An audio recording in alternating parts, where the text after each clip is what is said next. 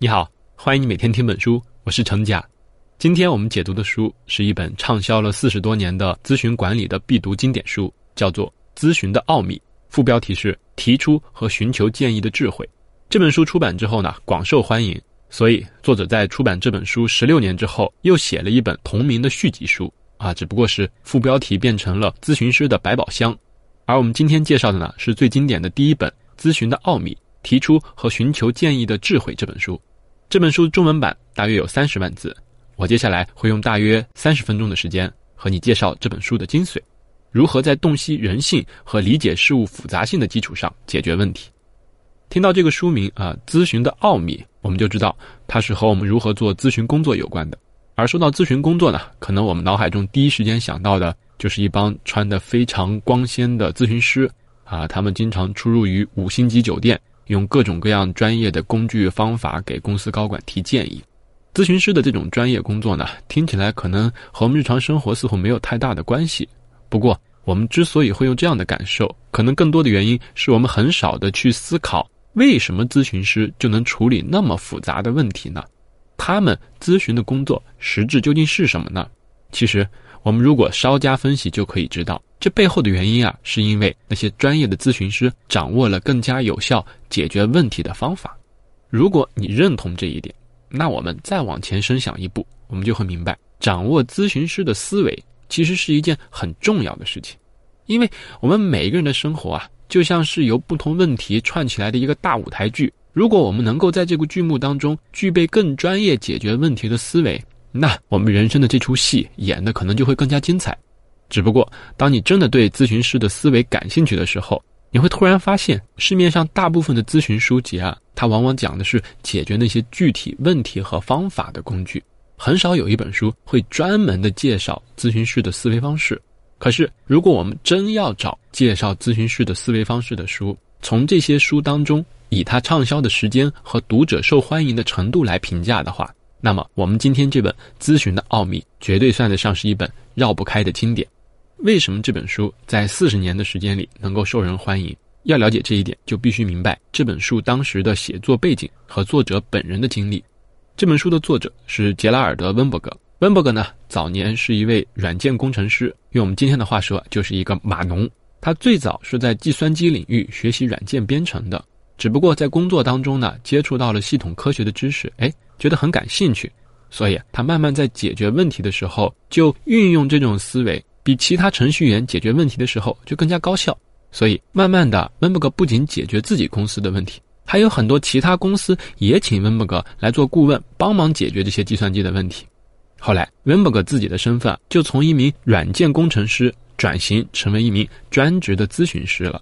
要知道，在二十世纪八十年代的时候。温伯格所热爱的系统科学知识领域啊，已经积累了非常丰富的知识。整个学科呢，从系统科学正在向复杂性科学演进，这就使得温伯格能够比前人更有机会深入的学习研究系统科学的思想和方法。从此，他解决问题的时候就一直思考如何用系统思维帮助别人啊，当然也帮助自己。而且他所处的时代，上世纪八十年代，也是以 IBM、惠普等等为代表的新兴 IT 行业快速发展的一个时期。当时这些 IT 公司聚集了一帮一流的人才，不过因为他们的公司发展很快啊，对 IT 业务的咨询需求也是在不断增加的。所以温伯格在与很多 IT 公司合作之后，就会思考一个问题：为什么在这么多聪明人聚集的大公司当中，仍然他们会搞砸一些在他看起来很简单的问题？这里面一定不仅仅是智商的问题，在思考这样的问题过程中，温伯格开始关注技术之外对解决问题的影响，那就是人性如何影响到人们做决策。所以，到一九八五年的时候，在温伯格积累了大量的咨询经验和对心理学做了很多思考之后，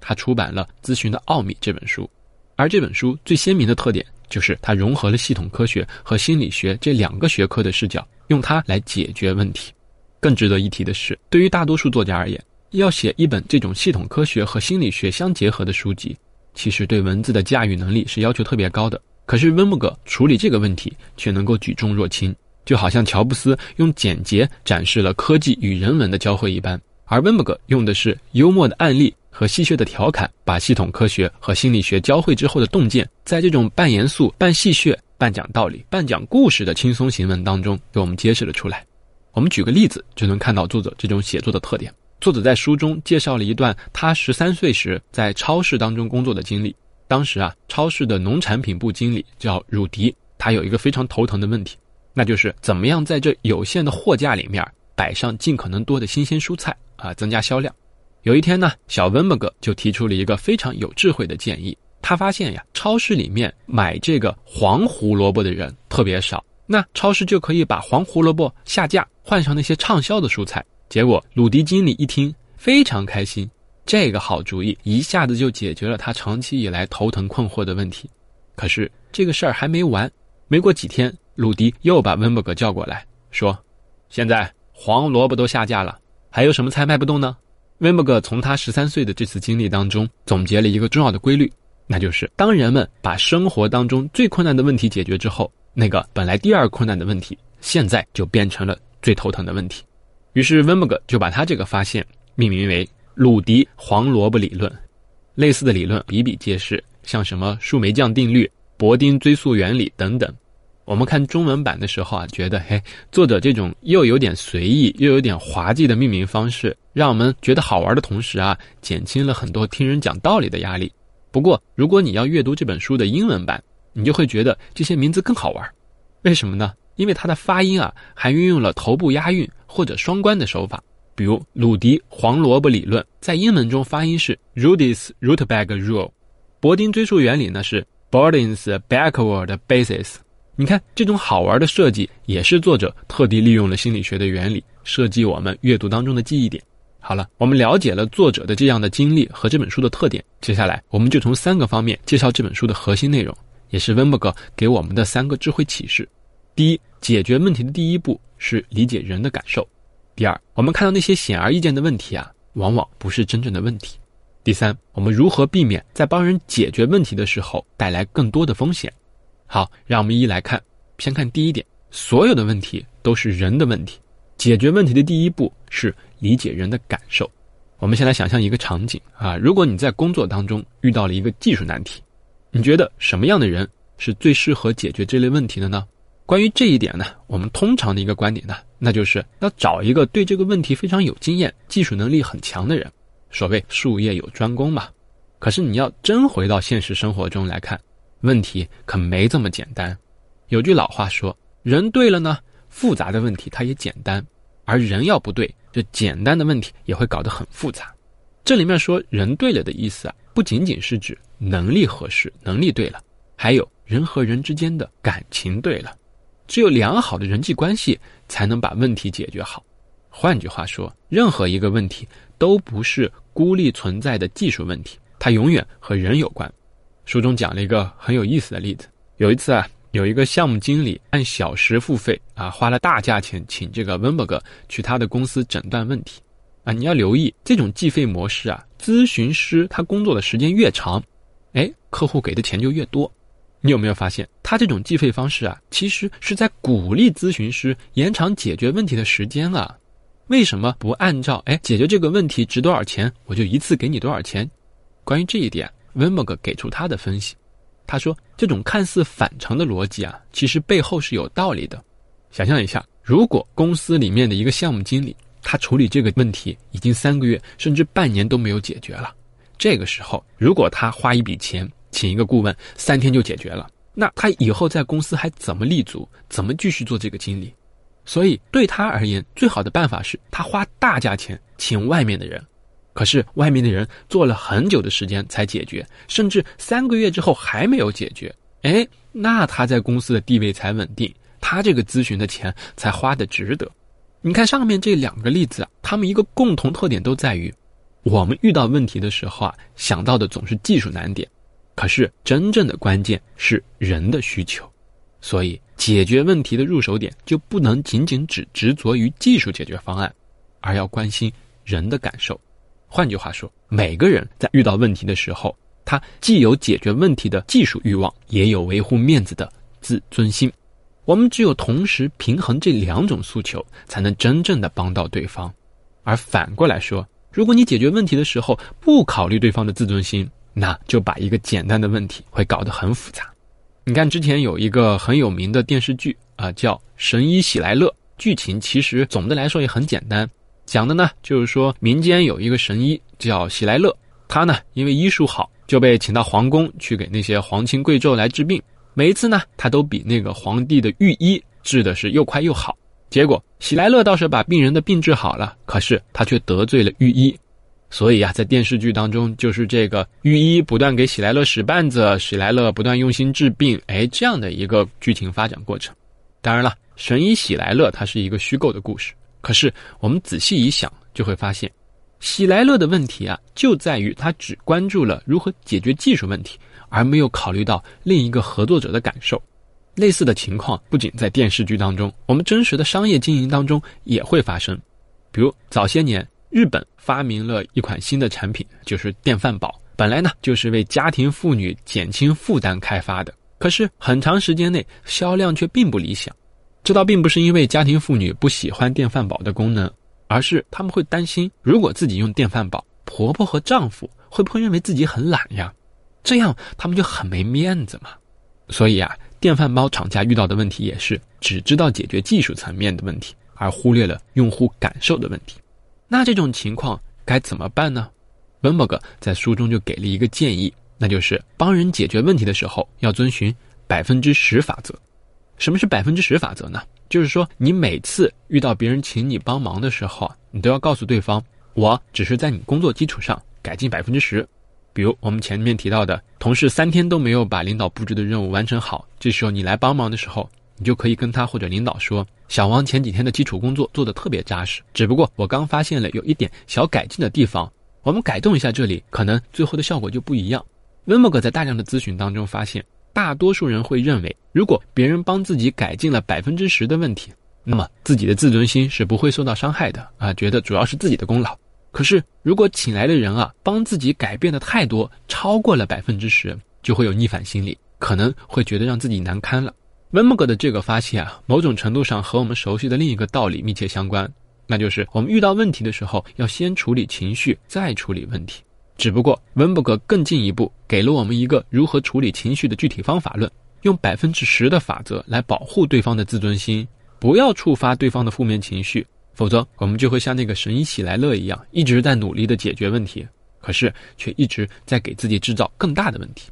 作者还说，有时候啊，一个问题的解决可能不是那么明显的分为百分之十的阶段。就像那个神医喜来乐，把病人治好了，那就是百分之百；没治好，那就是零。这个时候，喜来乐该怎么办？对于这个问题啊，我们要注意温伯格给出的解决方案。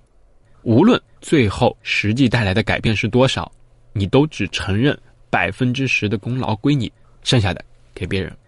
换句话说，温伯格建议这种情况的处理理念是：不仅不要去邀功，甚至还要把功劳给别人。如果温伯格有机会给喜来乐做咨询的话，他提出的建议估计是这样的：老喜啊，下次你在治好御医没治好的病的时候，你得和皇上说，小明之所以能有幸治好这个病，其实是此前御医大人的那些方子打下了基础。我呢，只是在这个基础上改进一二，治好了病人。哎，你看，如此一来，可能喜来乐不仅不会得罪御医，说不定啊，他两人还能开展官民合作、公私合营，共同把清朝事业给做大做强呢。这也不是不可能哈。说到这儿，可能有人会说，明明是自己的功劳，为什么偏偏要让给别人呢？这么想呢，其实也没错，只不过温伯格的智慧也恰恰体现在这些与众不同的思考上。他指出，问题的本质是。你究竟是想解决问题，还是想证明自己？如果你是想解决问题，你就要理解人性。真正解决问题的时候，就是要有人做出牺牲。如果只是想证明自己，那你就不是在解决问题。想想看，我们生活当中遇到的很多问题，很多时候不就是因为自己更多的是在想如何证明自己，反而使问题变得越来越复杂了吗？回到那个日本电饭煲厂商的案例，后来他们的做法也变了。他们不再向顾客强调这个电饭煲如何给你省力，而是他们说用电饭煲做的饭更健康、更美味，是更关心家庭健康品质的家庭妇女首选。结果电饭煲的销量就上升了。你看，这就是系统思考的大师文伯格给我们的第一个建议和提醒：解决问题的时候，不仅仅要考虑技术的层面，还要考虑人性，理解对方的自尊心。好，当我们关照了对方的自尊心之后，大家可以齐心协力面对问题了。那这个时候，是不是只要解决问题就可以了？关于这一点，也没有那么简单。这就是我们今天要讨论本书的第二个观点：那些显而易见的问题啊，往往不是真正的问题。想想你在生活中有时候很着急，看到一个问题马上就去解决的时候，忙活了半天，结果发现，嘿，这个事儿可能问题不在于此，或者大家讨论了半天了，发现讨论都不是一件事情。这样的场合其实特别多，也是我们大多数人在遇到问题、解决问题时一个很重要的误区，那就是一上来就解决能看到的问题。而真正解决问题的高手，他们无论是别人的问题还是自己遇到的问题，都不会第一时间被出现的问题表象带着走。我们通常认为，解决问题的高手那是能一针见血或者思考问题鞭辟入里的。那什么是鞭辟入里？怎么就能做到一针见血？关于这一点，我们可以先反过来看，那就是怎么不是一针见血？怎么就是被问题牵着走了？打一个比方，假如你对马特别不熟悉、不了解，所以如果你看到一匹长得特别高大的马的时候，你就只能看到这个马的个头很大。所以，当你往它旁边站的时候，你就会特别担心，这马会不会踹我一脚呀？这就是我们对很大一匹马这个显而易见的问题能够做出的反应。可是，如果你是一个饲养马匹的专家，那你就完全不一样。你不仅能看到这匹马它很大，你还会看到马的很多其他特性，比如它当时的状态、这个马的习性、它的品种等等，你都会知道这匹马会不会踢你。这个简单的例子就说明了什么是表面问题。就是我们一眼看到的那些问题。我们再举一个更加实际的例子，想象一下，假如现在有一个经营面包的企业，请你做咨询啊，看他们的面包事业下一步如何发展。那你就来到他们公司，尝了一口他们的面包，发现，哎呦，这个面包的口味很一般嘛，比我吃过的很多手工面包那是差远了。这是一个很显然的问题嘛，你的面包口味不够好。所以呀，你们公司下一步还想发展呢？产品第一位，一定要把面包的口感提升，啊，怎么样用更好的原材料呀，更美味的配方等等。你看这种思路听起来是很合理的，也是大多数咨询师会提的建议。不过文伯格特别聪明的地方在于，他提醒我们，那些第一眼看到的问题，比如口味差，往往不是真正的问题。为什么？因为很多情况下，我们现在看起来那些很愚蠢的事情，很可能在当时此前的条件下是一个特别合理的好决定带来的结果。让我们继续这个面包的故事，换一个特别经验丰富的咨询师，他呢也尝了一口面包，皱了皱眉头，可是什么也没说，而是提了一个问题，说：“你们的面包为什么用这样的配方和口味啊？”原来啊。这个面包公司，他们一开始的时候，面包也是非常好吃的，用的面粉呢特别地道。可是随着自己的面包越来越受欢迎，这些精挑细选的优质手工面粉就不够用了。不得已，为了满足更多人的需求，他们只能用普通的商品面粉。可是这也使得他们的面包事业有机会扩张到了整个城市，面包店也从乡村搬到了市中心。可是面包店到了市中心之后，物流交通又成了问题。配送的时间大幅增加，为了让面包能在长时间的运输当中还保持新鲜，他们又不得不添加了可以食用的保鲜剂。就这样，面包店的规模一天一天的壮大了，可是面包的口味也变成了今天的样子。所以，我们看到一个很显然的问题：口味差。我们认为这就是企业现在的问题，但其实很多现象上表现出来的直观的问题，往往都是问题的表象。真正的原因很可能藏在大量细节的背后。Remberg 把我们这种看到最明显问题之后，就把它当做是真正问题的这种习惯，称为贴标签。换句话说，我们的大脑很习惯给自己看到的问题贴一个标签，然后再把这个标签就当成了真正的问题要去解决。比如，我们给这个面包企业做咨询，尝了口面包，觉得口感差，就贴上了口感不好的标签。我们看到这个饭店。上菜速度慢，就贴上一个服务质量差的标签。我们会为第一眼看到的问题设置一个标签，然后大脑就认为自己知道了问题所在。可是事实往往并非如此。就比如 “IT 男”这个标签，我们往往认为 “IT 男”就是修电脑的、不修边幅的宅男。其实 “IT 男”分为很多种，像程序员、数据信息管理员、系统管理员、Web 产品经理等等，他们都是 IT 男。但是我们大脑就是这么标签化的思考问题，这就很容易导致我们受到大脑这种思考方式的影响，做出错误的判断。那怎么样能够跳出这种标签思维呢？温伯格给了一个非常巧妙的类比来说明这个问题。他建议我们用爱斯基摩人的视角来看待事物。在我们大多数人眼里啊，你像雪啊，下雪的雪只有一种，可是，在爱斯基摩人的语言里，描述雪的词有好几十个，他们能够看到好几十种不同的雪。像什么细粉雪啊、粗粒雪啊，各种各样，下不同的雪啊，就要采取不同的行动。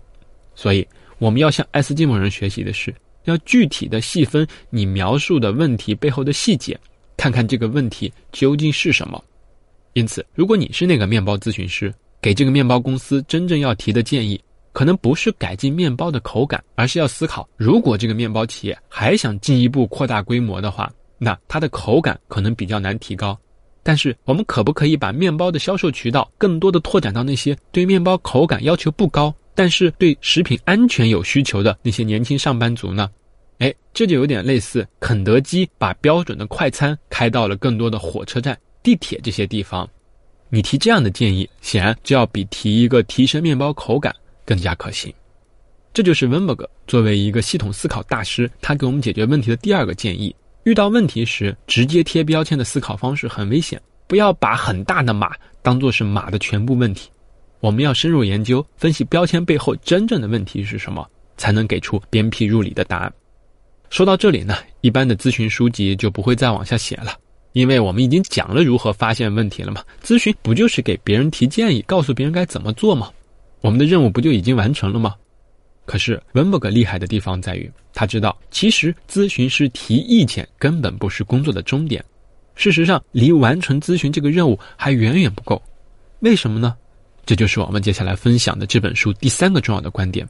如何避免在解决问题的时候带来更多风险。在温伯格看来，任何一个建议办法不仅有可能解决问题，还可能带来问题。你的建议只有在解决的问题带来的利益大于制造的问题产生的损失时候才有价值。我们用一句话概括温伯格的观点，那就是：凡是建议必有变化，凡是变化必有风险。举个例子来说明这点。有一年呀，温伯格和他的太太去欧洲旅行啊。一般人出国旅游的时候都是考虑怎么去玩呀，去哪些地方呢？可是温伯格却知道，去一个新地方，哎，这就是一种变化。而凡是变化必有风险，所以温伯格还没有出门，就发现了此次行程中可能存在的一些风险。比如，首先他们此前从来没有去过欧洲，缺乏经验；其次，他们这次还带了二十多个学生同行，增加了不确定性；第三，他们租了一辆车，是以前没有驾驶经验的新型号汽车。前面我们提到过，一个建议就会带来一个变化和风险，现在三个大的变化带来的风险又非常大。不过，虽然说凡有变化必有风险，但是温伯格并没有因此放弃出行，因为我们永远不可能活在一个没有风险的世界里。我们的关注点应该从如何避免风险变成如何降低风险，让我们的改变变得更安全。那怎么样降低风险，能让我们的建议实行起来更加有效呢？关于这一点，作者温伯格带领我们把思考的维度拉得更开阔，从更高的系统影响的层面入手。环环相扣的把如何安全的进行改变这个问题啊，总结成了一系列方法。我为了便于大家理解和记忆啊，把他的各种方法和理念归纳成了四句话，那就是要想成功，先想失败，万一失败还有后手，不求完美，但求更好，每次只变一件事情，啊，像个顺口溜，啊，什么意思呢？第一，想要成功，先想失败。温伯格在去欧洲之前就思考到，在什么情况下可能这次旅行会很糟糕，而如果你的公司今天要换一个在线办公 OA 系统的话，你也不要指望这个 OA 系统一上线就立刻能成功的运作，你要先想这个系统上线以后会因为哪些原因导致失败，这就是要想成功先想失败。比如你要至少想出三点自己新项目可能失败的原因，比如维护人员不熟悉新系统导致操作错误。带来的损失，还可能新系统的快捷键都变了，大家用过去的快捷键，结果删除了重要的资料；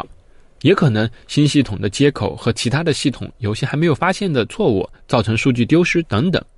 你看，当我们先思考可能失败的风险的时候，就更能未雨绸缪的为成功做准备。不过呢，就算我们想得很全面，我们去执行的时候也难免有疏漏的地方，怎么办呢？哎，作者又建议我们采取第二个方案，那就是万一失败还有后手。换句话说，我们要有 Plan B、B 计划或者备用系统。比如你要上新的 OA 系统的时候，那就不要把旧系统停了。让他们俩同时运行，实在不行的时候，你还可以回到旧系统当中继续运行。而在刚才温伯格夫妇去欧洲旅行的故事里，温伯格为了降低风险，没有把所有的希望都寄托在他们的新车能够顺利出行上，而是提前预留了另一个出租车公司的电话，联系好对方。万一自己的新车抛了锚，那出租车公司能派车替补上来。这就是万一失败还有后手。最后，在我们做了各种安全准备之后。也不要抱着一次就能做到最好的想法，相反，作者建议我们用第三种处理的方案，那就是不求最好，但求更好。比如，你上了一个新的 OA 系统，不要要求第一时间就把这个 OA 系统的新特性全部发挥出来，而是只要确保它比我们用过去的旧系统效率能高一点点就可以了。只要能保证好这一点，然后再慢慢在此基础上不断改善，发挥它的性能。听到这儿。你估计反应就说：“这也太浪费时间和成本了嘛！一会儿留个后手，一会儿慢慢来，哪儿那么费事儿呀？”我们现在这个时代，先干起来再说，时间就是生命。其实呢，持有这样的想法的人特别多啊，美国也一样。温伯格用他一贯严肃中饱含幽默的方式回应了这个问题。他说：“你说的很对，浪费时间最可靠的办法就是丢掉谨慎。”我们放弃谨慎省下来的时间，都会在我们日后遇到的各种层出不穷的问题里面，以更大的代价花出去。关于这一点，最典型的例子就是作者温伯格他自己亲身经历的一段故事。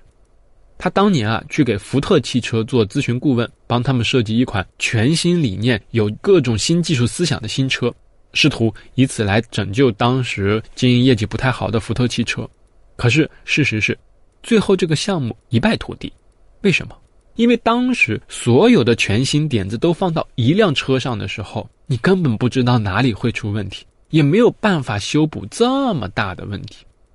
而与此相对应的是，让温伯格特别感慨的大众汽车。大众汽车的每一款新车都几乎只改变一个地方，而且每一次改变都要做很长时间的测试，所以很多人都觉得这个大众车怎么老是那个样子。可是大众知道，在一个大的复杂系统当中，改变一点风险都很大，改变很多是会失控的。而这也是作者给我们提出第四个降低风险的建议：每次只改一件事儿。如果你明天搬了新家去上班，那你就不要再换新闹钟叫醒你，不要同时改变两件事。